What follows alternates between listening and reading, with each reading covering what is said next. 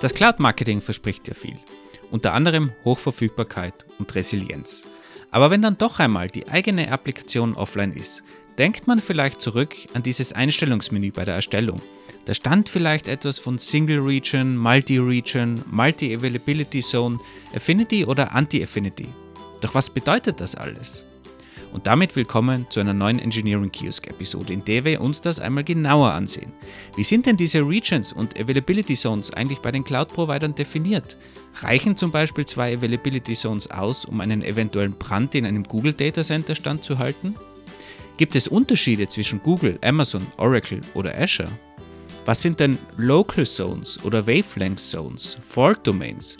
Und was brauche ich davon für meine Applikation?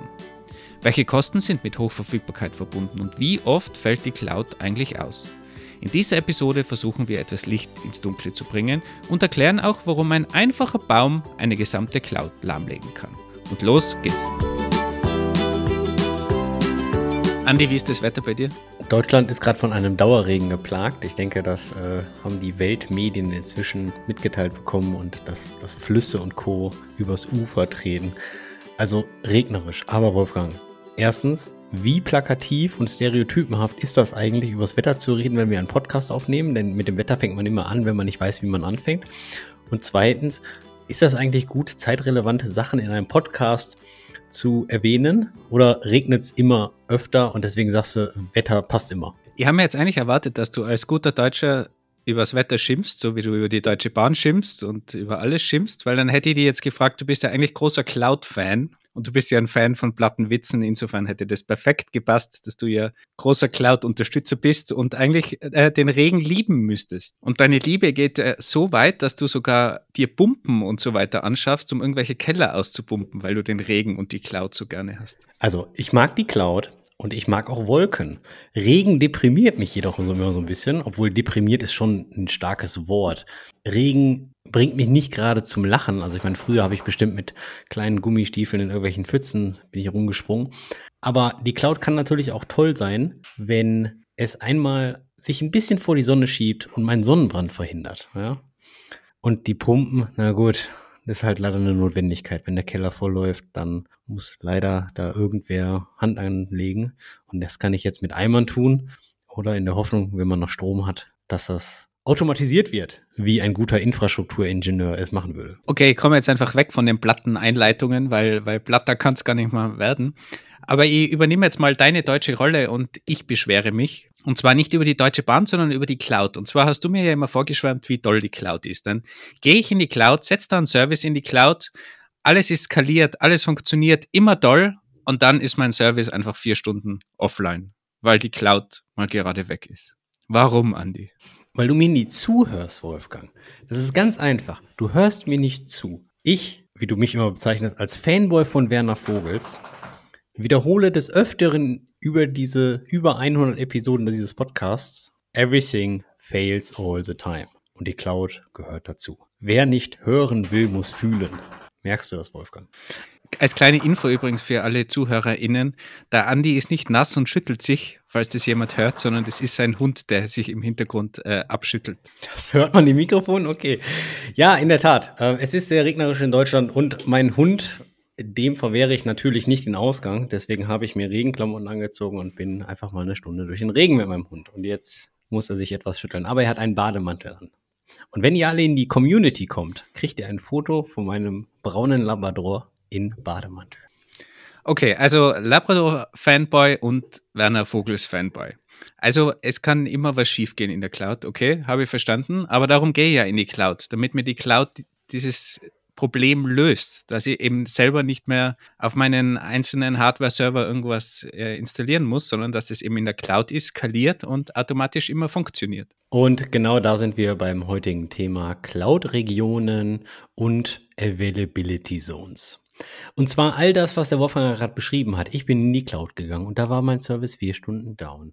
All da kann man natürlich mal ein bisschen gegenwirken, indem man Proper Engineering betreibt. Ja, mach die ganze Sache ordentlich und mach da nicht immer Gaffertape drum, Wolfgang. Aber was sind denn jetzt diese, äh, äh, ist ein schwieriges Wort, Availability Zones und Regions und jetzt muss ich mir erst recht wieder mit zu vielen Sachen auseinandersetzen in der Cloud? Genau, das, das Marketing der Cloud ist halt nicht immer ganz geil. Die Cloud hat halt unglaublich viele Vorteile. Du musst nicht immer alles selbst managen und so weiter und so fort. Du musst dir aber natürlich auch enorm viel neues Wissen drauf schaffen. Und eins dieser Wissen geht nämlich genau um Regionen und Availability Zones. Was das eigentlich ist, da kommen wir nämlich jetzt zu. Die meisten Leute werden jetzt denken, oh, wie lang geht die Folge? Zehn Minuten? Nee, heute packen wir mal den Sack aus, ja. Heute greifen wir mal so ein bisschen ganz tief in die Schatzkiste. Und zwar haben wir mal das komplette Wissen des Internets in 60 bis 90 Minuten gepackt über Cloud. Sack, Sack passt, glaube ich, ganz gut. Den, den Sack, den man sich da einkauft von der Cloud. Ja, ungefähr. Und nicht weiß, was alles drin ist. Also für, für Leute, die noch nicht so viel Cloud-Erfahrung haben und dass wir mal jeden abholen. Eine Cloud-Region ist eigentlich ein Standort eines Cloud-Providers irgendwo auf der Welt eine Cloud-Region selbst besteht aus mehreren, in der Regel, wie wir gleich noch lernen werden, äh, sogenannten Zones. Eine Zone besteht in der Regel aus mehreren Datacentern und die Zones selbst sind hoffentlich, was wir gleich auch noch lernen, physikalisch unabhängig und mindestens 20 bis 30 Kilometer voneinander getrennt. Also Region wäre dann Deutschland oder ist das was kleineres dann? Also Region ist auf jeden Fall die größte Einheit, seht ihr das richtig? Region ist das größte, danach äh, unterteilt in Zones und nochmal unterteilt vielleicht in Datacentern. Die Unterteilung ist richtig. Was eine Region jetzt genau ist, das ist, wird von den Cloud-Providern unterschiedlich definiert. Innerhalb von Deutschland gibt es zum Beispiel mehrere Regionen. Es gibt in Berlin eine, es gibt in Frankfurt eine, es gibt in Paris zum Beispiel eine, es gibt mehrere in Europa, es gibt mehrere pro Land je nach Größe des Landes sehen wir mal zum Beispiel Amerika, da gibt es eine ganze Menge, also USA, da gibt es eine ganze Menge Regionen. Und das Klassische, was man so kennt, äh, Frankfurt, London oder so, bei, bei AWS zum Beispiel, aber GCP glaube ich auch, Frankfurt, ist das dann die Region oder ist das dann was Kleineres? Das sind Regionen. Das heißt aber, dass in, in Frankfurt jetzt von AWS zum Beispiel mehrere Datacenter stehen. Ja, genau. Also zum Beispiel nehmen wir mal Frankfurt in Europa, das ist Europe Central Run in Amazon-Sprech sozusagen. Und ich kenne jetzt nicht die, die, Details, wie viel Data Center jetzt Amazon in Frankfurt selbst hat, aber laut dem Marketingmaterial auf der Webseite hat Europe Central One, also Frankfurt, drei Availability Zones und das sollten mindestens drei Data Center sein mit einer Distanz von ein paar Kilometern zwischen. Aber Data Center, da, da sprechen wir also wirklich von, von Gebäuden, also nicht nur von einem Stockwerk oder so in einem Data Center. Wenn die ein paar Kilometer auseinander sein müssen, dann muss das ja eigentlich so sein. Ich wünschte, ich könnte dir diese Information geben. Wir könnten auch von Stockwerken sprechen, denn schauen wir uns mal Frankfurt an. Frankfurt ist sehr, sehr dicht bebaut und so viel Expansionsfläche gibt es natürlich in Frankfurt nicht. Ja, ja, aber wenn ein paar Kilometer zwischen den Availability Zones sein müssen, dann kann nicht eine Zone Stockwerk 1 sein und die nächste Zone auf Stockwerk 2 oder so. Oh nein, überhaupt nicht. Das ist, das ist nicht der Fall. Denn da kommen wir zu den hässlichen Details. Und zwar habe ich mir mal die Mühe gemacht und habe mir die Definitionen von Regionen und Availability Zones von den drei Hyperscalern mal rausgesucht. Drei Hyperscaler, darunter fallen Amazon Web Services, AWS, Microsoft Azure und GCP, also die Google Cloud. Dass die Verwendung von mehreren Regions und Availability Zones aber auch ganz andere Probleme lösen kann, zeigt ein Fall von unserem Episodensponsor About You. About You betreibt ein Server-Side-Tracking-Setup zur Verarbeitung von mehreren Milliarden Events pro Monat in der Google Cloud. Und dabei ist das Team bei der Skalierung auf harte Ressourcenlimitierungen gestoßen. Auch Quoteerhöhungen durch Google waren nicht mehr möglich. Und der einzige Ausweg war die Aufteilung des Workloads auf Cloud Run-Instanzen in unterschiedlichen Regionen, um die Limitierung zu umgehen. Dieses Projekt ist aber nur eines von über 250 Projekten von About You in der Google Cloud. Also wenn auch du Interesse hast an derartigen Challenges und auch Datenteams weiterentwickeln willst, also sowohl technologisch wie auch die Kultur in den Teams, About You sucht noch Verstärkung. Details zu diesen Stellen, egal ob fully remote oder auch im schönen Hamburg vor Ort, im Bereich GCP, aber auch AWS, findest du unter engineeringkiosk.dev slash about you oder über einen einfachen Klick in unseren Shownotes. Und nun zurück in die Episode zu anderen Eigenheiten und Details zu Regions und Availability Zones. Fangen wir mal ganz kurz mit Amazon an. Generell haben die 33 Regionen und 105 Availability Zones. Ziemlich fett schon, würde ich sagen.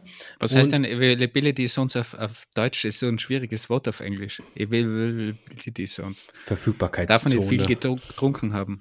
Wir, wir nennen das einfach Zones, das macht es einfacher. AWS beschreibt eine Region als einen physischen Standort auf der Welt, an dem verschiedene Rechenzentren zusammengefasst werden. Jede Gruppe logischer Rechenzentren wird als eine sogenannte Availability Zone, also AZ, abgekürzt. Jede Region besteht aus mindestens drei isolierten und physisch getrennten Availability Zones innerhalb eines geografischen Gebietes. Jede Availability Zone verfügt über eine unabhängige Stromversorgung, Kühlung, physische Sicherheit und ist über redundante Netzwerke mit extrem niedriger Latenz verbunden. Und jetzt kommt was ganz, ganz Wichtiges, was Amazon auch wirklich auf ihrer Webseite beschreibt. Die Availability Zones sind physisch durch eine beträchtliche Entfernung viele Kilometer von jeder anderen Availability Zone getrennt, obwohl alle innerhalb von 100 Kilometern voneinander entfernt sind. Warum ist das wichtig? Das ist wichtig, da wenn man jetzt zum Beispiel einen Standort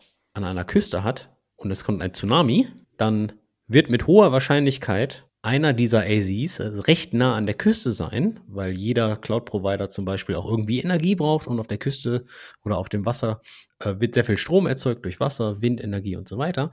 Aber wenn du jetzt sagen kannst, okay, 30 oder 40 Kilometer inland ist die nächste Availability Zone und da kommt eine Flutwelle, dann ist eine AZ weg, aber nicht die andere. Und deswegen ist es. Und warum innerhalb 100 Kilometer? Das wird mit hoher Wahrscheinlichkeit bezüglich der Netzwerk-Latency sein weil da gibt es sowas wie die Physik und Netzwerkkabel und Daten und Licht. Ja, dann, äh, Mr. Mr. Physics.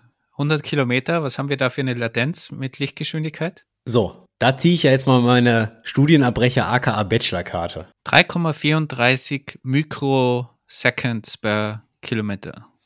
Ja, gut. Du rechnest jetzt gerade nur die Transfergeschwindigkeit. Du hast natürlich dann auch noch Switches und Hops und, und, und allem drum und dran. Die gut, natürlich die hast auch du sowieso, egal wie weit es ist. Also ja, ja, ganz genau. Aber umso mehr du addest, umso mehr Processing hast du natürlich. Und das zählt natürlich dann alles auf die, auf die Millisekunden. Aber was entnehmen wir dieser Definition? Dieser Definition entnehmen wir, dass jede Region mindestens drei Availability Zones hat und dass diese wirklich unabhängige Standorte sind, die mehrere Kilometer voneinander entfernt sind. Jetzt würde man sich denken, ach, das hat ja Google auch so und das müsste bei Microsoft ja auch der Fall sein. Ha, Pustekuchen. Denn Microsoft definiert eine Region als eine Gruppe von Rechenzentren, die innerhalb eines latenzdefinierten Bereichs eingerichtet sind und über ein dediziertes regionales Netzwerk verbunden sind. Und jetzt kommt's. Azure-Rechenzentren sind einzigartige physische Gebäude, die über den gesamten Globus verteilt sind und eine Gruppe von vernetzten Computerservern beherbergen. Das bedeutet, wir könnten eine Availability Zone in Azure in zwei Gebäuden haben, die fünf Meter voneinander entfernt sind. Anders ist das nämlich nicht definiert. Also im Gegensatz zu Amazon gibt es keine Distanzkriterien. Aber sonst ist es eigentlich ziemlich gleich, oder? Eine Region sind einfach mehrere Datacenter, die in irgendeiner Form mit Low Latency verbunden sind. Also ungefähr dasselbe. Bei Azure wird nur gesagt, es sind unterschiedliche Gebäude. Das bedeutet auch, eine komplette Region kann mit mehreren Gebäuden am exakt selben Standort betrieben werden. Genau, also die Distanzkriterien fallen weg. Genau. Wie schaut das jetzt bei Google aus? Google definiert Regionen eigentlich genau so, sind unabhängig geografische Bereiche, die aus Zonen bestehen. Zonen und Regionen sind logische Abstraktionen der zugrunde liegenden physischen Ressourcen, die in einem oder mehrere psychische Rechenzentren beteiligt. Also gerade psychische Rechenzentren gesagt. Oder physische. physischen Ressourcen, die in einem oder mehreren physischen Rechenzentren bereitgestellt werden. Und jetzt kommt's. Die Rechenzentren können im Besitz von Google sein oder sie können von Drittanbietern von Rechenzentren gemietet werden. Ja?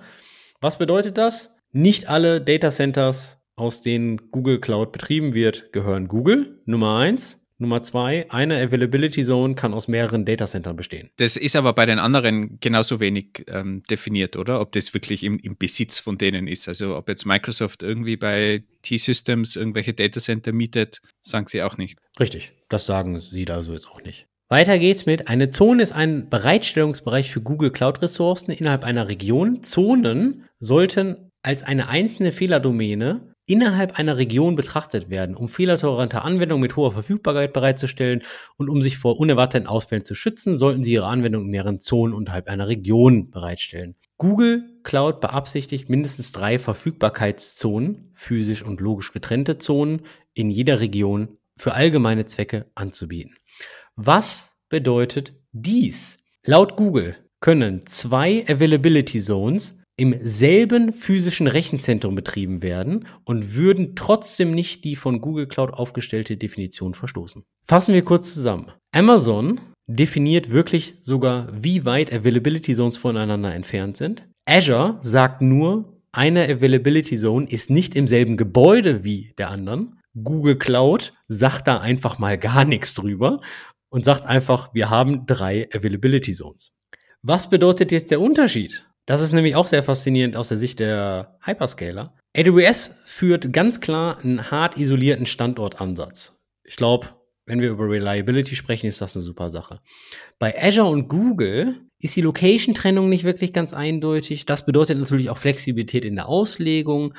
Könnten sich im selben Gebäude oder in benachbarten Gebäuden befinden, die einzelnen Availability Zones. Das heißt aber auch, Azure und Google können neue Availability Zones schneller einrichten und billiger betreiben. Knackpunkt ist natürlich dann, es könnte gegebenenfalls zu weniger wirklicher Redundanz führen und ich sag mal weniger in Anführungszeichen. Klar, bei einer großen Naturkatastrophe hat Amazon irgendwie den, die Hand oben, aber weniger in Anführungszeichen ist halt die Frage, wie viel Redundanz brauchst du. Aber das ist halt schon ein knallharter Unterschied, finde ich. Das heißt aber auch, wenn ich sicher gehen will, dass meine Applikation sicher ist, meine Daten sicher sind, dann muss ich bei Azure und bei Google eigentlich auf mehrere Regionen gehen. Also gerade wenn es um Naturkatastrophen geht, wo irgendwie vielleicht auch größere Regionen betroffen sind, ganze Datacenter-Bereiche, vielleicht Datacenter-Parks. Teilweise sind ja Datacenter auch sehr knapp nebeneinander von den, von den unterschiedlichen Anbietern. Wenn da irgendwas Größeres passiert in so einer Region, oder besser gesagt Zone eigentlich, oder vielleicht mehreren Zonen, die nebeneinander liegen, dann habe ich ein Problem. Das heißt, nur bei Amazon bin ich eigentlich auf der sicheren Seite, wenn ich auf Zones verteile und bei Google und Azure muss ich auf Regionen gehen, wenn ich hundertprozentig sicher sein will. Also ja und nein. Bei Azure und Google gebe ich dir recht. Bei Naturkatastrophen kann das sein, dass die komplette Region weggespült wird oder unbrauchbar gemacht wird, weil einfach die Distanzkriterien für die Availability Zones nicht gegeben sind. Bei Amazon kann es natürlich sein, dass die komplette Region einen Ausfall hat. Dann kommst du einfach an deine Daten nicht mehr ran. Und jetzt gehen wir mal vom Schlimmsten aus. Stell dir vor, der Cloud-Betreiber, komplett Amazon, hat irgendwie einen Treiberfehler für den Festplattentreiber oder ähnliches, der in einem Rare Case zu einem Data Loss führt. Sehr unwahrscheinlich, aber theoretisch möglich. Was bedeutet das? Eigentlich, wenn du wirkliche Datensicherheit brauchst, machst du nicht Multi-Region, sondern chips es sogar noch zu einem anderen Cloud-Provider. Zumindest äh, irgendeine Disaster Recovery Variante, also ein Backup oder so. Also, ja, ja, klar. Wirklich also, die, die Daten woanders hat. Also wirklich bei jemand anders, der andere Software einsetzt, vielleicht sogar. Aber ich bin mir nicht sicher, wie viel, von wie vielen Firmen weltweit wir hier reden. Aber da wäre es auch okay, ich, ich habe eine, einen kleinen Bandroboter bei mir in der Firma Hardware und ich nehme da regelmäßig dann Bänder mit nach Hause oder Safe oder schlag mich tot. Gibt es ja viele Varianten. Klar, du nutzt aber in der Regel die Cloud, damit du dich mit sowas nicht rumschlagen musst, ne? Im Idealfall, ja. Kommt, kommt auf das Sicherheitslevel drauf an. Ich glaube, viele wollen halt auch ähm, vielleicht dann einfach zu Hause in einem Safe die, das Backup-Band nochmal einfach haben und, und besser schlafen zu können. Oder vielleicht sogar in, in, in irgendeinem großen, es gibt ja so Angebote, die dann in irgendeinem Bergwerk, alten aufgelassenen Bergwerk, deine, deine Bänder sichern oder also die wirklich nur auf, auf Backup und äh, Disaster Recovery optimiert und ausgelegt sind. Klar. Haben wir zumindest in den Alpen einige. So, jetzt haben wir ein bisschen über die Definition von Regionen und Availability Zones gesprochen. Jetzt könnte man sagen, aha, okay, jetzt habe ich die Distanzkriterien oder halt auch nicht. Und jetzt ist es ja egal, welche Region ich eigentlich für meine Services nutze. Wäre die Welt doch alles mal so einfach, denn das Marketing von den Cloud-Providern ist wirklich grandios. Denn wenn man mal ein bisschen im Detail reinschaut, dann haben sehr viele Regionen und sehr viele Availability Zones ihre gewissen Eigenheiten. Denn, und da gehen wir jetzt mal durch so ein paar Eigenheiten von Cloud-Providern, von Regionen. Generell kann man sagen, dass es neben den Regionen auch noch andere Standorte gibt, sogenannte Edge Locations. Die meisten oder die großen drei haben eigentlich sogenannte Edge Locations. Edge Locations sind eigentlich ganz kleine Data Center, die primär zur Auslieferung von Content Delivery Network-Daten, also Bilder, Videos und so weiter genutzt werden, um näher an den Kunden zu kommen, um die Latenz ein bisschen zu reduzieren. Das sind keine vollwertigen Regionen, sondern die stehen einfach über auf der Welt. Die werden einfach nur ausgewiesen als Ad-Locations und da hat man auch nicht jeden Cloud-Service verfügbar. Ja, das ist mal so vorneweg. Aber bei der Wahl deiner Region ist unter anderem auch wichtig, dass nicht jeder Service in jeder Region verfügbar ist. Also nur weil Google sogenannte Cloud-Functions anbietet, was bei AWS die Lambda-Functions sind, heißt das nicht, dass die überall verfügbar sind. Zum Beispiel in Paris, in Europe West 9, gibt es keine Google Cloud Functions. Die werden da einfach nicht als Service angeboten. Jeder Cloud-Provider hat eigentlich so eine große Matrix, in welcher Region welcher Service angeboten wird und welcher nicht. Was, was heißt das in der, in der Praxis für mich? Das bedeutet, wenn deine Applikation jetzt auf Cloud Functions basiert, dann fällt Europe West 9 Paris erstmal für dich weg. Das heißt, ich muss im Vorhinein eigentlich schon überlegen, was brauche ich denn so oder was werde ich in Zukunft brauchen, weil wenn ich in eine falsche Region alles deploye und dann am Ende sage, äh, eigentlich wären noch Cloud Functions ganz praktisch, dann habe ich ein Problem, wenn ich Paris gewählt habe, weil Paris irgendwie CO2-freundlich oder so ist oder neutral ist oder ausgewiesen ist und ich nicht aufgepasst habe, ob da Cloud Functions drauflaufen. Prinzipiell richtig. Du kannst natürlich dann deine Cloud Functions natürlich auch irgendwie äh, cross-region-mäßig betreiben. Was das für Vor- oder Nachteile hat, kommen wir gleich noch zu. Aber ja, dein Innovationspotenzial, was du dann mit Cloud Functions erreichst, wird dann gegebenenfalls etwas limitiert. Also das, was am Anfang nur so ein Dropdown ist, was man so schnell, schnell mal auswählt bei dem ersten Service, das ist eigentlich dann schon sehr festgesetzt, weil später mal was zu ändern ist natürlich dann sehr mühsam irgendwie zwischen Regions dann zu wechseln oder auch dann den Traffic zwischen den Regions zu haben. Also es ist ja auch eine Performance-Sache dann schlussendlich. Also hoffen wir mal, du hast die ganze Sache ordentlich gebaut und deine Infrastruktur mit Infrastructure as Code gebaut, wie Terraform oder ähnliches. Dann sollte deine Region hoffentlich eigentlich nur ein String sein, den du in einer Variable ersetzt. Natürlich ersetzt dies nicht die Migration von Region 1 zu Region 2 und mit ordentlichem Traffic umleiten und Co. Das ist dann alles schon mal ein bisschen größer. Aber, aber ja, das ist gefährlich, das Marketing. Haben wir eine eigene Episode übrigens zu Infrastructure as Code. Verlinken wir natürlich gerne in den Show Notes. Ein weiterer Knackpunkt ist, nicht jede Region ist für jeden verfügbar. In Amerika gibt es zum Beispiel die sogenannte Gov Cloud. Die Gov Cloud ist für die meisten Governments. Und in dieser Region oder in diesen Regionen herrschen natürlich ein paar andere Regeln, ein paar andere Security-Mechanismen. Und um da reinzukommen, braucht man zum Beispiel so eine FedRAMP-Zertifizierung. Eine FedRAMP ist die Federal Risk and Authorization Management Program-Zertifizierung. Und die kann zum Beispiel nicht jede Firma kriegen. Du brauchst nämlich einen Government-Sponsor, der dich durch die Zertifizierung zieht. Ähm, in der Regel ein Millioneninvestment für Firmen. Oder es gibt ein paar Regionen auf der Welt, die sind mehr und mehr im Kommen. Äh, ich sag mal so in Richtung ähm, Saudi-Arabien, Vereinigte Arabische Emirate und solche Geschichten.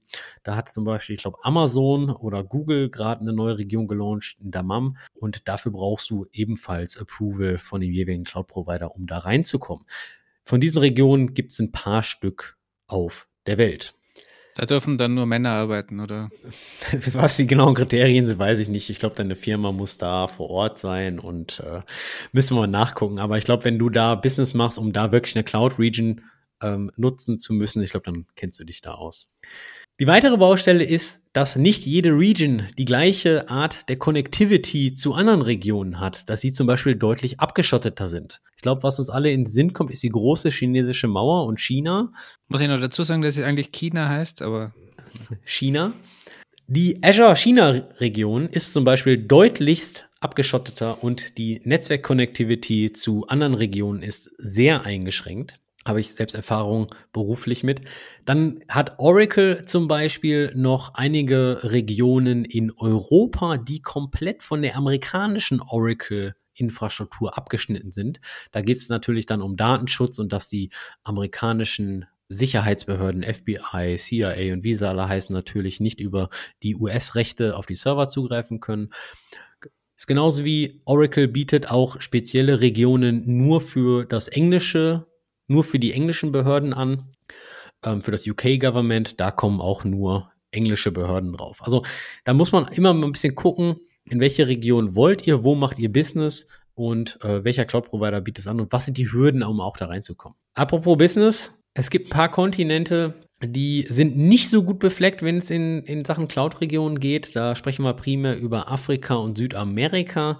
Afrika sind die meisten irgendwie in Südafrika unterwegs, aber in Zentralafrika wird es ein bisschen mau mit Regionen. Südamerika ist ebenfalls äh, noch nicht so wirklich gut bedeckt, was das angeht. Oracle hat jetzt zum Beispiel sich damit hat da ein bisschen mit rumgeprahlt, dass seit Dezember letzten Jahres ist Oracle der erste Hyperscaler mit zwei Cloud-Regionen in Chile. Ich weiß jetzt auch nicht, warum sie das gemacht haben.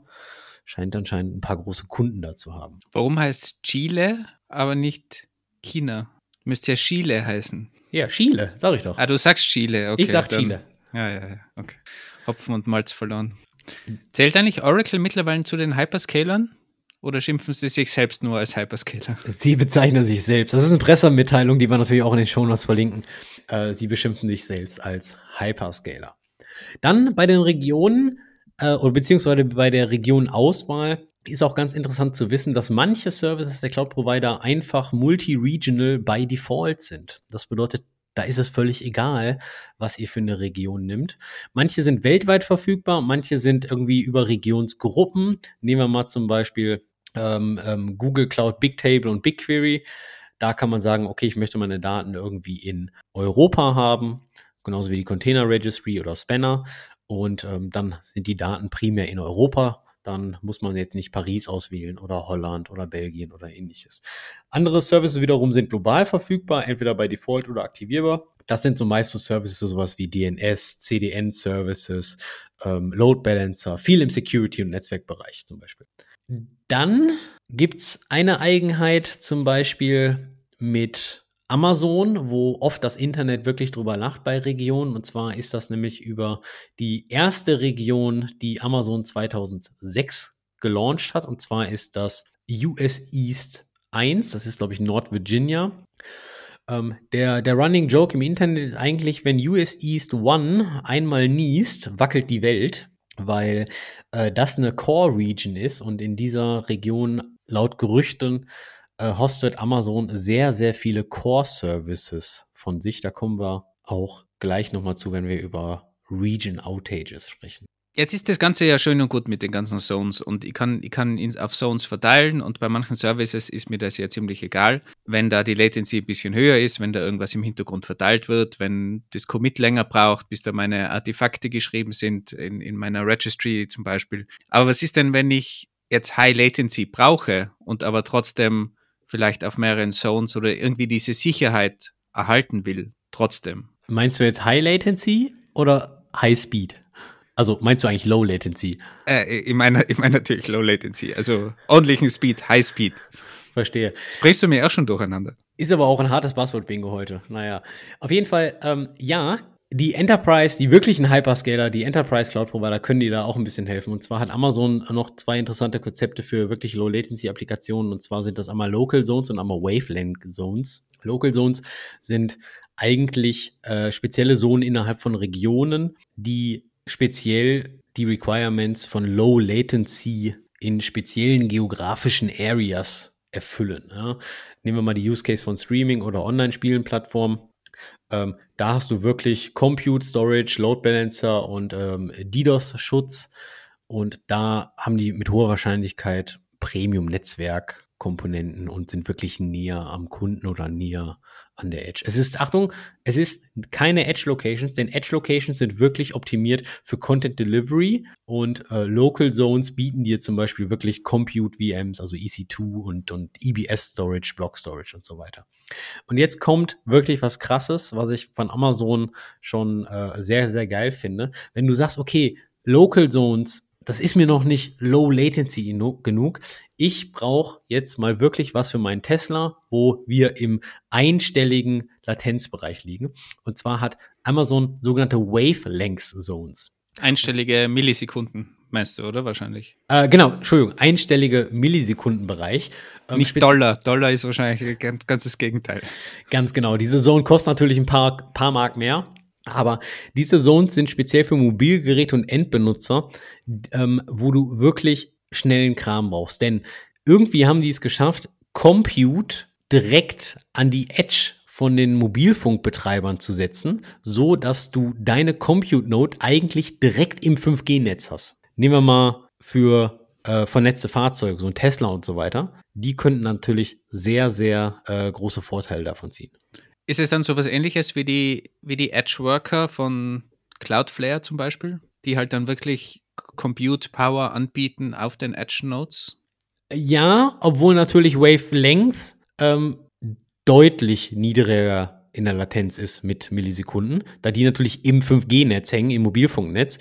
Und Cloud Worker sind ja eigentlich nur Lambda-Funktionen oder Cloud-Funktionen, Serverless-Funktionen auf den CDN-Nodes, auf der Edge, wie Amazon auch. Ja, was natürlich dann schon ein großer Unterschied ist. Bei diesen Wavelength Zones sind wir jetzt schon bei wirklich Spezialanwendungen, wie du ja schon richtig gesagt hast, mit vernetzten Fahrzeugen und so weiter.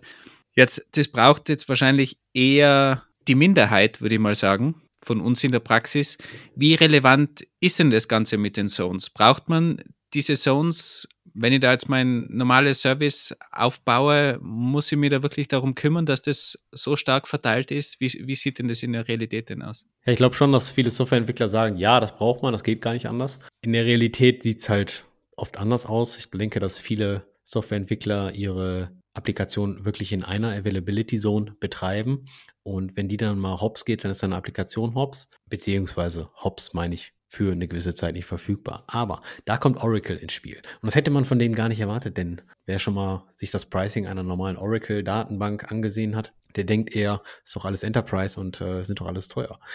Aber äh, die, die Mädels und Jungs von Oracle haben eine tolle Sache ähm, eingeführt, nennt sich Fault Domains. Und zwar haben die gesagt, innerhalb einer Availability Zone, bei Oracle heißt eine Availability Zone Availability, Availability Domain, ist, ist genau das gleiche. Innerhalb einer Availability Zone trennen wir ein Data Center nochmal in sogenannte Fault Domains. Stell dir vor, du hast ein Data Center mit 30 Racks und dort richten die dann drei Fault Domains ein. Denn jede Availability Zone bei Oracle hat drei Fault Domains und eine Fault Domain selbst ist eigentlich eine, eine Gruppe von Servern, die unabhängig maintained wird und wo du wirklich sagen kannst, okay, das, was du bei Availability Zones hast, hast du dann auf, auf Server-Ebene oder auf Rack-Ebene.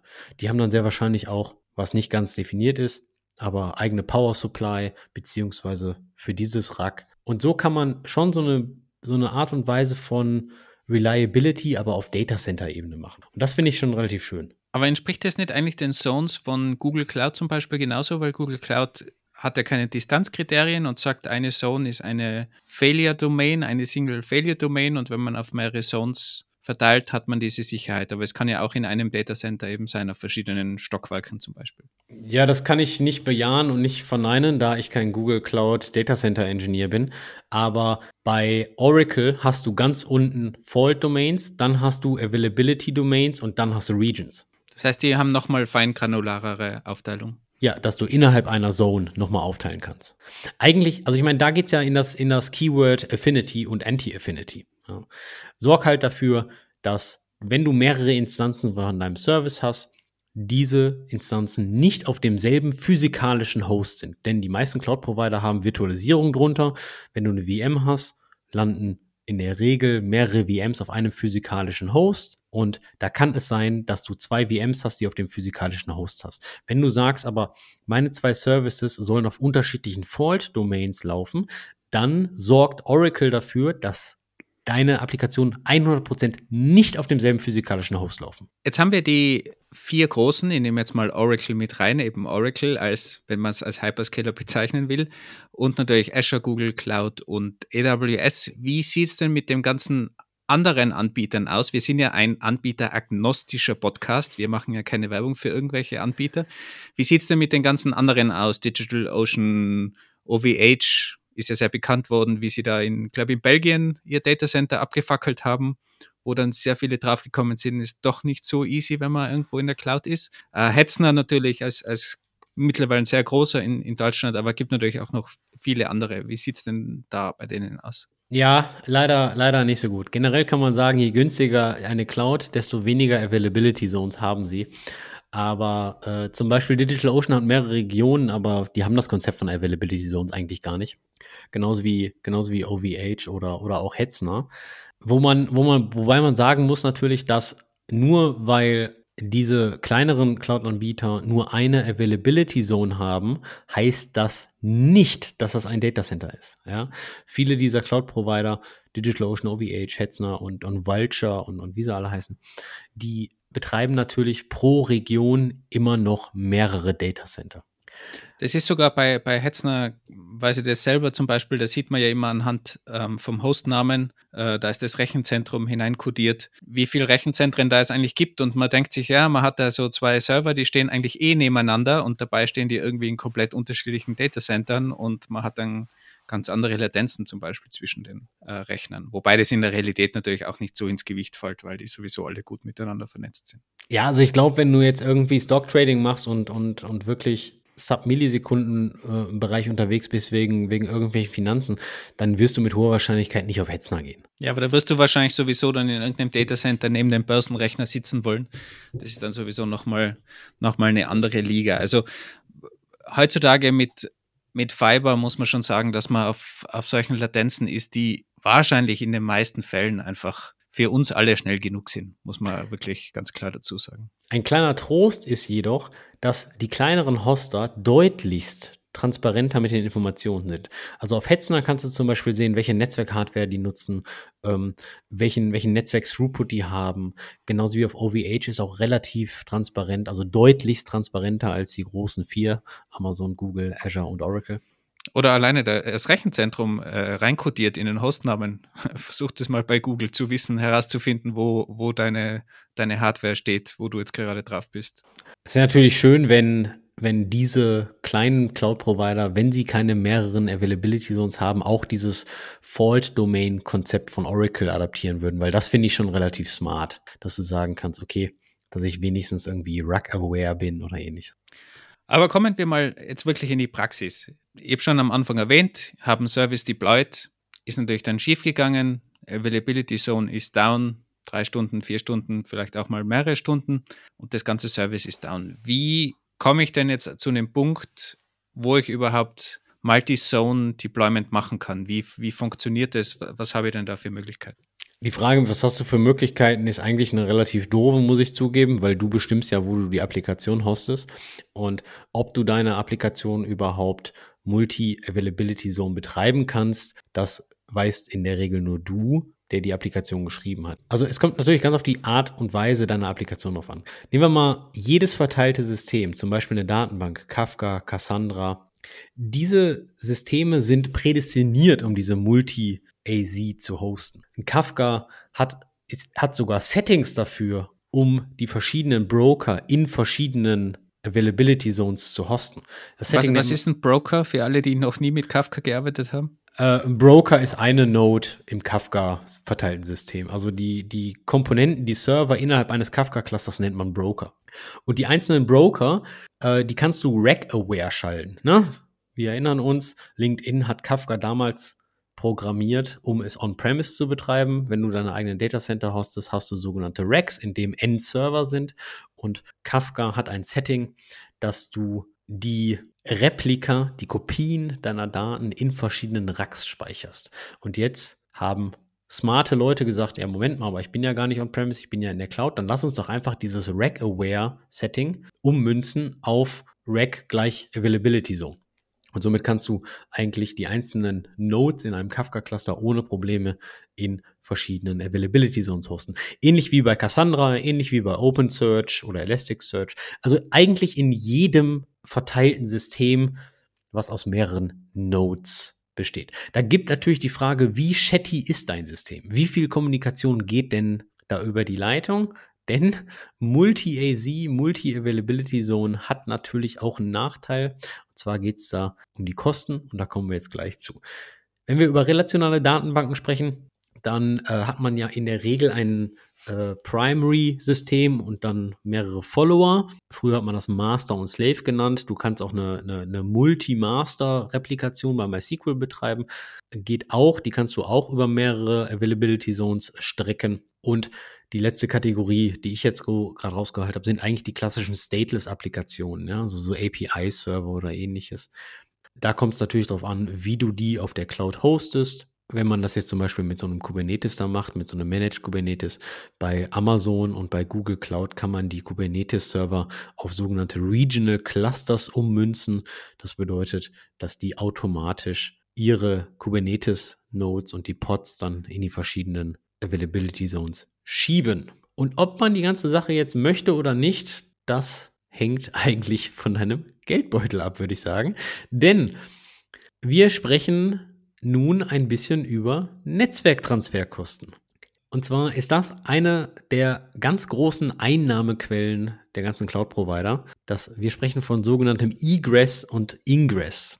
Oder wie neuerdings auch bei Google Cloud es heißt Data Transfer Out, das ist Egress, und Data Transfer In, das ist Ingress.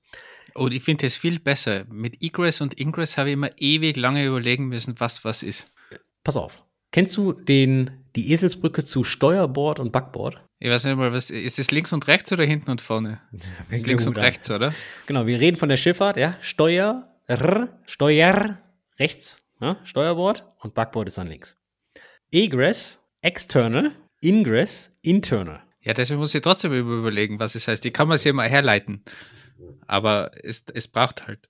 So, vor kurzem wurde es, zumindest bei Google Cloud, wurde Egress in Data Transfer Out und Ingress in Data Transfer In umbenannt. Warum? Nicht freiwillig. Ja, es gibt eine EU-Klage. Und zwar ist da äh, Cloudflare ganz vorne dabei und die sagen, hör mal, es kann doch nicht sein, dass Cloud-Provider so viel für Egress äh, berechnen. Und da hat die EU langsam gesagt, ja, das stimmt, das ist alles doof. Und äh, Jetzt haben sie in der Klage wohl irgendwie Egress und Ingress genau genannt und jetzt versucht sich Google Cloud mit der Umbenennung da so ein bisschen rauszuziehen. Ja, also die Gerichtsurteile von der EU, das dauert jetzt wohl noch ein bisschen, weil die haben sie jetzt erstmal Data Transfer Out genannt und somit sind die in der Hoffnung von ihnen von der Klage nicht mehr betroffen, was die Kostensenkung für Netzwerktransfer raus aus der Cloud betrifft. Mal ganz kurz, wir sprechen jetzt nur über Traffic, was die Availability Zone verlässt. Denn bei den meisten Cloud-Providern ist der Data Transfer in kostenfrei, gratis, weil die haben natürlich ein Incentive, dass du viele Daten in die Cloud schaffst. Und wenn du jetzt viele Systeme, die sehr viel miteinander quatschen, über mehrere Availability Zones hast, dann kann das sehr teuer werden, denn der Traffic geht aus einer Availability Zone raus, in die nächste rein und das drei, vier Mal. Und das geht alles schön auf deine monatliche Cloud-Rechnung.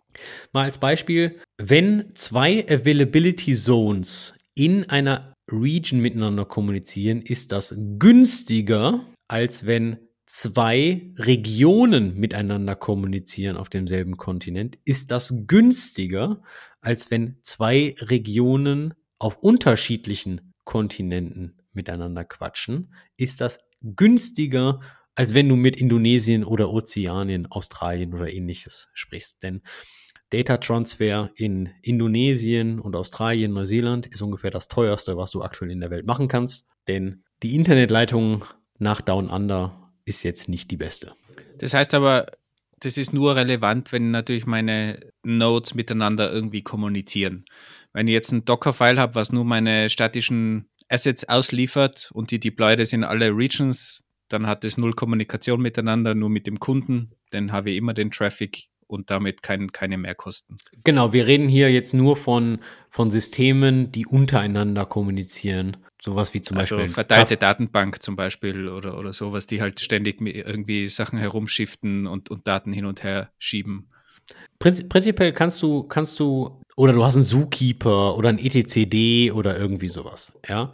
Also eigentlich alles, was ein, was ein Konsensusalgorithmus wie Raft oder Paxos hat, die quatschen relativ viel miteinander. Und ich glaube, ein Kubernetes nutzt auch einen etcd, die müssen miteinander quatschen. Genau. Wobei das natürlich auch nur Meta-Traffic dann ist. Es sollte eigentlich nicht so viel sein, würde ich mal sagen.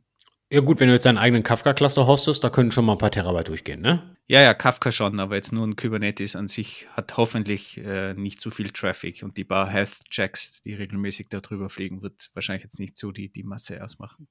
Wenn du, wenn du jetzt natürlich solche speziellen Zonen wie die Local Zones oder, oder sowas von Amazon nutzt, da kostet auch Data Transfer in, aber wenn du so weit bist, dann sollte dich das auch eigentlich nicht mehr stören. Also wenn ich dir jetzt richtig verstehe, ähm, Multi-Zone Deployment, ich nenne es mal Deployment oder Betrieb.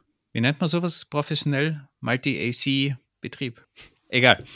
Macht auf jeden Fall Sinn für die meisten Applikationen, die halt eine gewisse Verfügbarkeit haben sollen.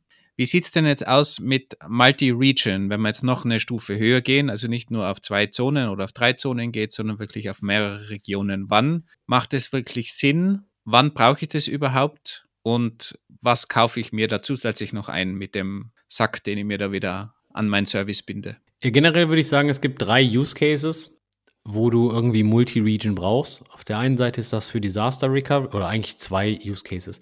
Disaster Recovery, das bedeutet, äh, äh, du hast Backups oder eine Replika in einer anderen Region von einer relationalen Datenbank oder du hast die Infrastruktur da schon mal hochgefahren und hältst sie nur vor. Also so als Hot, Hot Standby. Ganz genau so als Hot Standby. Denn wenn ein Cloud-Provider ein Regional Outage hat, dann wird meist empfohlen, bitte migriere auf eine andere Region. Kannst du dann aber in der Regel ja nicht, weil du nicht an deine Originalregion rankommst, wenn du nicht vorbereitet bist. Das heißt aber, ihr habt da wirklich die, die doppelten Kosten dann, wenn das wirklich Hot Standby ist. In der Regel hast du die deutlich runterskaliert und machst dann im, Im Ernstfall skalierst du dann wieder hoch, also es sind okay, hoffentlich ja. nicht dieselben Kosten. Die zweite Geschichte ist, dass viele Kosten natürlich auch Traffic bedingt sind wie zum Beispiel bei DynamoDB hast du ja Read and Write Operations oder äh, bei, bei Data Transfer Out Kosten, ja, die hast du natürlich dann beim Hotstandby nicht. Wobei natürlich, wenn ich jetzt meine Daten natürlich dort auch haben will, dann muss ich eigentlich alles, was in meiner Hot Region, was in meiner aktiven Region geschrieben wird, auch in meiner Hot Standby Region äh, schreiben, weil sonst habe ich natürlich die Daten dort nicht. Also von, von den, den, den Schreibtraffic hast du dann auf beiden Regions. Wenn du natürlich wirklich einen Hot Standby haben möchtest, ja, du kannst aber auch einfach nur ein Database-Dump oder das WAL-File darüber legen und dann als, zahlst du nur die Object Storage-Kosten und dann im Ernstfall fährst du die Datenbank hoch mit dem Backup. Also es kommt immer darauf an, wie schnell du halt wieder online sein willst. Genau. Also genau. das ist, aber das äh, spiegelt sich dann in den Kosten wieder, ja. Ganz genau. Die zweite Geschichte ist, wenn du wirklich eine weltweit verteilte App hast oder Kundschaft auf verschiedenen Kontinenten. Ja, wenn du sehr stark in Amerika bist, dann willst du natürlich deine, deine Web-App oder deine Mobile-App natürlich auch aus Amerika bedienen und Europa. Und in diesem Fall wärst du nämlich dann auch wieder multi-regional unterwegs. Was man, was man dann aber natürlich, wie gesagt, beachten muss, Traffic über Regionen hinweg ist natürlich deutlich teurer als über Availability Zones hinweg und Traffic über Kontinente ist noch mal ein bisschen teurer als über Regionen auf demselben Kontinent. Dann gibt's natürlich auch die Frage, okay, wir haben gerade schon über Datenbanken gesprochen. Wie kriege ich die Daten denn darüber? Macht es vielleicht auch Sinn, einen Kafka-Cluster oder einen Cassandra-Cluster über mehrere Regionen zu spannen? Kann man machen, würde ich jetzt nicht empfehlen. Habe ich so auch noch nicht gesehen, dass du einen Cluster über wirkliche Regionen spannst. Was du in der Regel machst, ist, dass du die über eine Replikation miteinander connectest, dass wenn du, du hast zwei unabhängige Kafka-Cluster und schippst die Daten von A nach B über, über Tools wie einen Mirror Maker oder ähnliches also, dass das alles ein bisschen, ein bisschen entkoppelt ist. Es gibt auch proprietäre Lösungen, die sowas machen. Mit sowas habe ich noch nie gearbeitet. Ich glaube, Confluent hat sowas, äh, nennt sich äh, Control Manager oder irgendwie sowas von denen. Ich habe keine Ahnung, wie gut sowas funktioniert. Also falls du ähm, in eurer Firma irgendeine Datenbank wirklich über, wirklich einen Cluster über eine, über mehrere Regionen gespannt hast, das würde mich mal interessieren. Aber wenn du jetzt äh, zwei Regions fährst und beide hot sind, und wirklich aktiv, dann musst du ja das eigentlich fast über einen, einen Cluster machen, wenn du in, in zwei Regionen schreibst. Aber das, das würde ich gar nicht so sagen. Das ist eine ganz große Frage des Data Shardings, welche Daten du wo wie brauchst. Ne? Vielleicht kannst du auch einfach die Daten lokal halten und vielleicht hast du äh, Daten, die US-spezifisch sind und europaspezifisch, die du, dann brauchst du die US-Daten nicht in Europa. Also das kommt sehr stark darauf an, mit was für Daten du hantierst und ähm, welche Aktualität da wirklich notwendig ist. Es ist immer so, ich hatte mal eine tolle Story, da kam ein Produktmanager auf mich zu, weil ich da im Infrastrukturteam war und dann, dann wurde gesagt, ja, diese Daten brauchen wir in Realtime auf der ganzen Welt. Und dann habe ich da ein bisschen nachgehakt, um was ging es dann. Und dann, dann hieß es, ja, das Login-Datum muss binnen wenigen Sekunden weltweit repliziert werden. Und ich so, warum muss das Login-Datum weltweit repliziert werden? Und dann hatte ich da echt, weiß ich nicht, ein paar Tage mit ihm diskutiert, weil er hielt natürlich seine, seine Lösung für die wichtigste. Und dann habe ich ihm einfach mal vorgerechnet, was für ein operationeller Aufwand es ist, jeden Datensatz weltweit verfügbar zu machen innerhalb Sekunden. Und auch was für Kosten das erzeugt. Und dann war er ganz schnell weg von seiner Lösung. Denn haltet euch eins vor Augen, umso verfügbarer und umso schneller ein Datensatz weltweit da sein muss, desto teurer wird die ganze Geschichte. Nicht nur infrastrukturtechnisch, sondern auch Engineering-Effort-mäßig. Deswegen macht euch sehr, sehr viele Gedanken, welche Daten müsst ihr wo vorhalten, wie aktuell oder out of date dürfen sie sein, denn das erleichtert euren Engineering-Effort enormst. Und vor allem, wie oft schreibt man die Daten wirklich? Das ist ja dann auch nochmal eine Sache. Aber wir, wir wandern schon wieder in die ganze Datenbankwelt.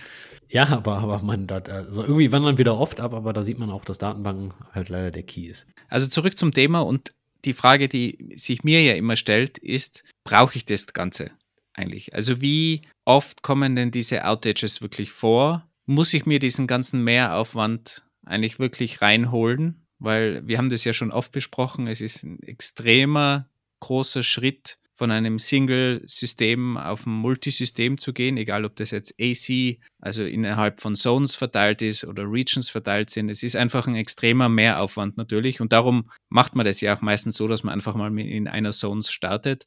Also wie oft kommen denn diese ganzen Outages auch wirklich vor oder sprechen wir davon, keine Ahnung, ein, zwei Minuten im Jahr? Also, dass eine Availability Zone mal abbraucht oder nicht verfügbar ist, das kommt eigentlich immer mal wieder vor. Was, was ist denn immer mal wieder? Also sprechen wir da von Wochen? Also wenn ich, wenn ich da jetzt in einer Zone deploy, muss ich dann damit rechnen, dass ich da alle paar Wochen mal einen Ausfall habe, wirklich in, in längeren? Oder sprechen wir da trotzdem irgendwie von Monaten oder Jahren? Ah, ich habe da jetzt keine harten Statistiken zu und offen gesprochen ist das auch immer ein bisschen schwierig, harte Statistiken zu kriegen, denn zum Beispiel die Incident-Page von Azure, die löscht die Outages nach ein paar Wochen wieder von der Incident-Page runter. Deswegen ist das alles ein bisschen schwierig zu tracken. Aber du arbeitest ja bei, bei einer Firma, die sehr viel mit allen Cloud-Providern ähm, macht und, und zu tun hat. Was ist denn dein, dein Gefühl, wie oft sowas vorkommt? Also aus deinen Erzählungen kommt bei euch ja irgendwie ein Outage jeden Tag irgendwo auf der Welt vor. Aber das sind natürlich immer andere Anbieter, andere Zones. Also was würdest du denn da so als Schätzung mal in den Raum werfen? Ist immer super, wenn du dich festlegst, weil äh, dann bist du da gepinnt und dann hoffe ich, dass ganz viele ZuhörerInnen dann mit den Hard Facts kommen und zeigen, dass du falsch warst. Okay, also, was ich natürlich sehe, ich sehe äh, das Gesamtbild von, von allen Cloud-Providern und von sehr, sehr vielen Regionen und von sehr, sehr vielen Availability Zones. Ich sehe pro Quartal schon mindestens drei bis vier Availability Zones über die Provider äh, hinweg, die, die wegfliegen. Ja. Und zwar wirklich länger, also jetzt nicht nur eine Minute. Mm, ja, länger, ich sag mal so, so zehn Minuten teilweise schon. Ja, also jetzt auf, also dass es Stunden-Outages sind für Availability Zones ist sehr, sehr selten, gebe ich zu. Aber weltweit passiert das schon öfters mal. Ja, das, das kann wirklich recht viel. Also der Grund ist völlig unterschiedlich. Ab und zu ist es nur ein Ein-Minuten-Hiccup, ab und zu sind es zehn Minuten Hiccups. Aber das heißt jetzt nicht, dass ihr euch jetzt ganz spezifisch Gedanken macht, in welche Region ihr geht, denn dass man jetzt wirklich sagt, oh, Europe West 4 ist, glaube ich, in Belgien oder in Holland bei, bei Google, kann ich mich jetzt zum Beispiel jetzt einzeln nicht dran erinnern, dass die mal eine Availability Zone äh, Flip hatten. Von daher. Und, und wenn man, wenn man das jetzt mal so sieht, Regional Outages generell sind auch sehr, sehr rar, weil einzelne Regionen sind halt so gebaut, um resilient zu sein. Dennoch war 2023 ein relativ äh, lustiges Jahr, lustig in Anführungszeichen, weil äh, die drei Hyperscaler Azure, Google Cloud und Amazon hatten in diesem Jahr mehrere Stunden jeweils eine Outage für einer kompletten Region. Und die Outages habe ich mir mal im Detail angesehen und dann, wenn du da mal ein bisschen reingehst, dann ist es schon ein bisschen zu schmunzeln. Ich fange mit einem, mit, mit guten Beispiel an. Und zwar ist im Oktober 23 ist ein Sturm über, über die Niederlanden, über Amsterdam gefegt. War ein bisschen windig. Holland hat auch gesagt, hör mal, pass mal auf, da kommt jetzt ein Sturm, haltet mal bitte eure Fahrräder fest. Und auf einmal war die, war die Region West Europe von Azure down. Was ist passiert? Down in diesem Sinne bedeutet effektiv, äh, dass die ein, äh, dass die eine Loss Rate eine Traffic Loss Rate von den Paketen von bis zu 10% hatten. Also die Netzwerk-Connectivity ist deutlich eingebrochen. Jetzt müsst ihr wissen, Regions und Availability Zones sind natürlich äh, redundant ausgelegt, was Netzwerk-Connectivity angeht. Und deswegen, wenn wir sagen, die Region war down, es handelt sich nur um 10% Packet Loss. Alle Netzwerkler werden sich jetzt an die Haare fassen. Nur 10% Packet Loss. Das ist schon eine ganze Menge. Und als Hintergrundinformation, Azure war genau in diesem Zeitpunkt, als dieser Incident passiert ist, gerade dabei, die Netzwerkkapazität von Europe West zu erhöhen, weil Europe West fast am Anschlag war von der Netzwerkkapazität. Dann kam dieser Sturm und dieser Sturm hat einen Baum weggesäbelt. Der ganze Baum ist umgekippt. Warum betrifft das jetzt die Netzwerkkonnektivität von Azure? Weil die Wurzeln des Baums sich um die Glasfaserkabel gebunden haben und somit durch das Umstürzen die Glasfaserkabel mit aus der Erde gerissen haben. Jetzt sagst du, uh, das ist eine harte Nummer, kann man sich nicht gegen wehren. Ja, stimmt auch kann man sich in diesem Fall nicht gegen wehren. Und Azure hat natürlich auch versucht, die ganze Sache relativ schnell zu beheben. War natürlich ein bisschen schwierig, wenn ein Sturm über Holland fegt. Aber du kannst es ja eigentlich dann umrouten, oder? Wenn das, wenn das nur ein Teil der, der Glasfaser betrifft, sollte das ja eigentlich, würde man ja meinen, relativ schnell, selbst heilend, müsste das ja ziemlich schnell umgeroutet werden. Ja, ja, das ist richtig. Äh, käme da nicht dieser Punkt, den ich gerade erwähnt hätte, äh, dass, diese, äh, dass diese Region schon netzwerktechnisch hot gelaufen ist und somit am, am Kapazitätsende war. Ja, also die waren gerade dabei, neue Leitungen in Produktion zu nehmen, hat nicht geklappt äh, im, im, im ersten Sprung. Dann kam ein Baum, hat die Hälfte weggerissen, deswegen waren ja auch nur 10% Traffic Loss und nicht komplett down, aber 10% ist für viele Applikationen komplett down. Und Azure hat eine Incident Response gemacht, super geil. Die haben ein 23-minütiges Video veröffentlicht, wo die komplette Sache besprechen. Und da zeigen die auch Bilder von dem Baum, der rausgerissen wurde mit den Kabeln dran. Äh, ist ganz interessant, verlinken wir auch in den Show Notes das Video. Und in dem Video sagen sie auch, was auch ganz interessant ist, Azure sieht circa 40 durchgeschnittene Glasfaserkabel pro Tag weltweit. Also Fibercuts, ja, zählen die als Business as usual. Was schon sehr beachtlich ist, muss ich zugeben. 40 Mal pro Tag geht irgendwo ein Fibercut hops. Ähm, faszinierend. In diesem Fall hätte natürlich äh, auch das Multi-AZ-Paradigma in Azure West, in Europe West nichts geholfen. Da hätte nur Multi-Region Deployments geholfen. Von daher. Eine andere schöne Geschichte hat Google sich im April geleistet und zwar in Paris, in der Paris Region Europe West 9. Und zwar ist in einem Raum im Paris Data Center Wasser ausgelaufen. Und zwar im Batterieraum. Und die Batterien haben dann Feuer gefangen. Somit stand eine Availability Zone oder beziehungsweise ein Data Center einer Availability Zone in Paris in Flammen. Leider hatte dies zur Folge, dass zwei von drei Availability Zones offline genommen werden mussten. Jetzt fragt man sich, wenn ein Data Center in einer Availability Zone brennt, warum müssen dann zwei Availability Zones offline genommen werden? Wir haben ganz am Anfang dieser Episode geklärt, was ist die Definition von Google Cloud und von den Availability Zones. Wolfgang, wiederhol sie nochmal. Hast du aufgepasst? Sind physikalisch getrennt, aber keine angegebene Distanz. Es könnte also auch sein, dass die ganze Sache, dass zwei Availability Zones von zwei Stockwerken in einem Gebäude ähm, betrieben werden. Das wissen wir nicht. Ja, das ist unklar, ob ähm, die Zone A und C des Paris, der Paris Region in einem Gebäude betrieben werden. Auf jeden Fall mussten, weil in einem Datacenter was gebrannt hat, zwei Availability Zones offline genommen werden. Der Postmortem ist auch sehr interessant und da kommen wir wieder zu dem Keyword Affinity und Anti-Affinity. Kurz nochmal zur Erklärung. Affinity ist, wenn du zum Beispiel zwei Applikationen auf demselben Host haben möchtest oder in derselben Availability Zone. Anti-Affinity, wenn du das gerade nicht möchtest. Wir haben ein bisschen was über Kafka und Rack Awareness gesprochen. Das wäre Anti-Affinity, wenn ein Rack down geht, dass du dann nicht den kompletten Kafka-Cluster down hast.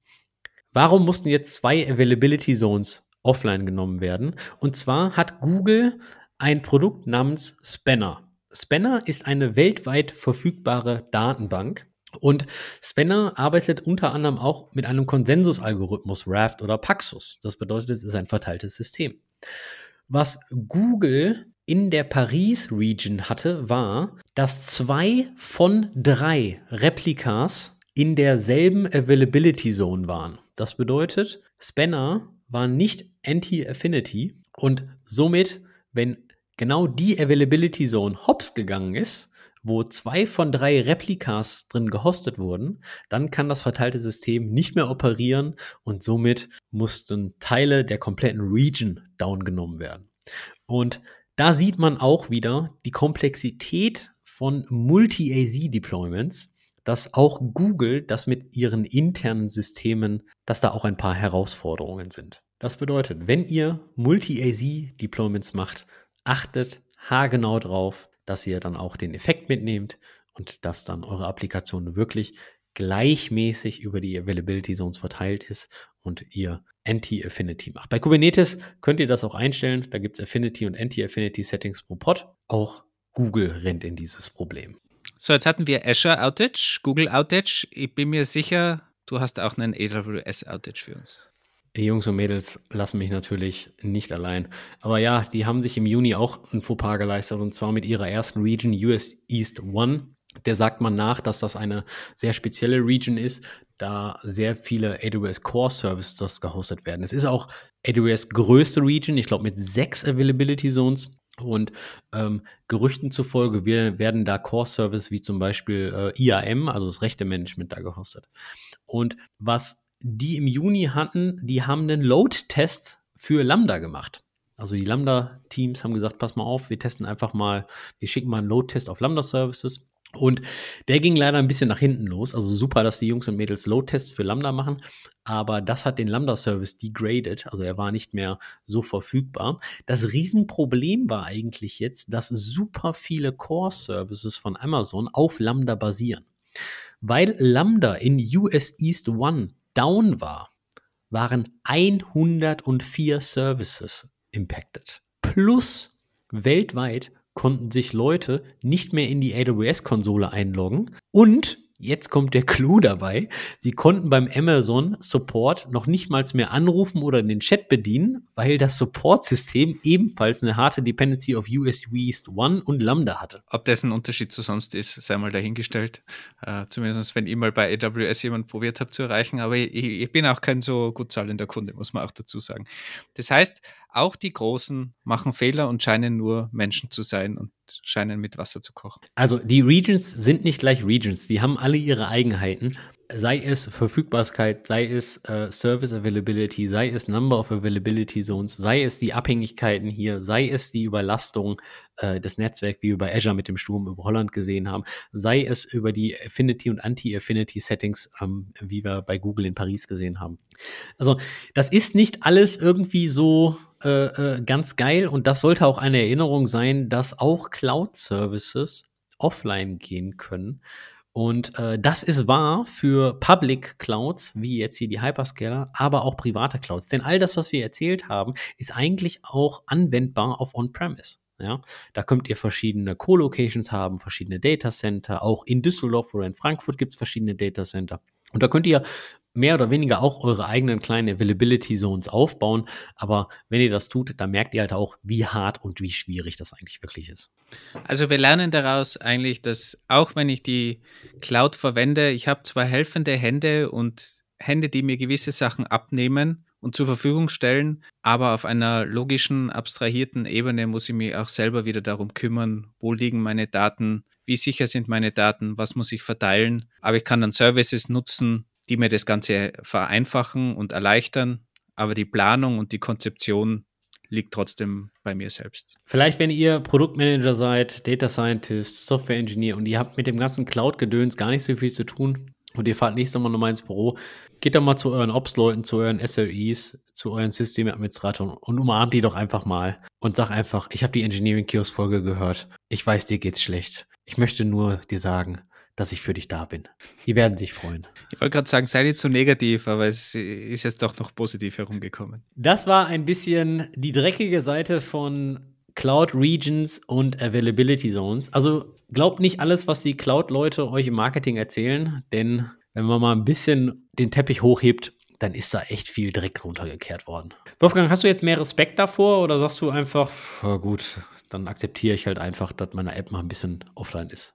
Also ich würde mal sagen, bei den meisten Anwendungen, mit denen ich es so zu tun habe, ist es vollkommen in Ordnung, wenn die ein paar Stunden down sind. Und ich bin immer noch froh, dass sich Leute darum kümmern, die das wesentlich besser machen, als wenn ich selber die Hardware betreiben würde. Und darum bin ich ganz glücklich damit. Und vor allem muss man ja auch dazu sagen, bei ganz vielen Services wie irgendein Object Storage oder so einem klassischen, klassischen Storage ist es ein Dropdown, dass ich Multi-Zone bin oder das Sicherheitslevel einstelle und dann passiert es im Hintergrund transparent und automatisiert und ich muss mich um nichts kümmern. Also auch da ist es teilweise nur ein Klick und ein bisschen höherer Preis und ich bin auf der sicheren Seite.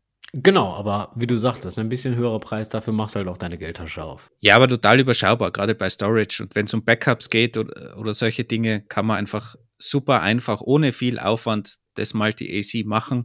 Wenn ich natürlich wirklich einen Service mit Datenbanken und so weiter mache, dann ist das natürlich eine wesentlich komplexere Sache. Und so kann man, glaube ich, ganz gut abwägen, wo macht Sinn, wo kann ich den höheren Preis tolerieren, wo, wo macht es einfach Sinn, dass ich solche Services äh, verwende und wo mache ich dann wirklich selber eine große Planung, habe mein eigenes Kubernetes drüber gestülpt.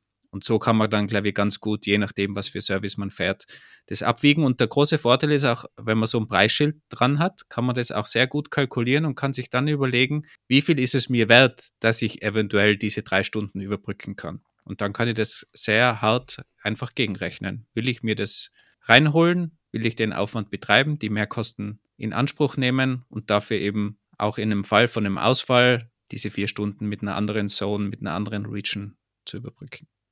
Und es kann auch sein, dass dich das gerade gar nicht betrifft mit deiner Applikation. Dennoch ist es mal ganz gut, die Fragen zu stellen, das im Hinterkopf zu haben und vielleicht für das nächste Projekt mit einzubeziehen. Und ich glaube, es ist auch ganz wichtig, die Info einfach zu haben, weil in den Cloud-Services gibt es ganz oft dieses Dropdown, wo dann steht, wie viele Zones willst du haben, wie viele Regions willst du haben. Und da ist es einfach gut, dieses Konzept zu verstehen, was eine Zone ist, was eine Availability Zone ist, was eine Region ist, um dann auch dementsprechend das sinnvoll auswählen zu können. All die Informationen, die wir in diesem Podcast genannt haben, sind frei verfügbar. Wir verlinken auch eine ganze Menge Ressourcen in den Show Notes, doch die jeweiligen Cloud-Dokumentationen, die sind nicht immer ganz übersichtlich, zumindest finde ich das. Das war's von uns. Ein bisschen Cloud-Gebäsche bei Regen. Am liebsten würde ich mir jetzt wirklich so eine Wolke nehmen und da dann draufhauen, damit der Regen mal aufhört. Aber kann man nicht ändern. Falls ihr auch so ein paar Cloud Availability und Cloud Region Horror Stories habt, kommt doch einfach in unsere Discord Community. Ich wäre sehr interessiert dran, denn oft hat man da zusammen was zu lachen. Und somit sage ich, everything fails all the time. Mal wieder Werner Vogel zitieren und tschüss, bis nächste Woche. Ciao. Und nicht vergessen, About You sucht noch Verstärkung für ihre Cloud-Teams. Details findest du in den Show Notes.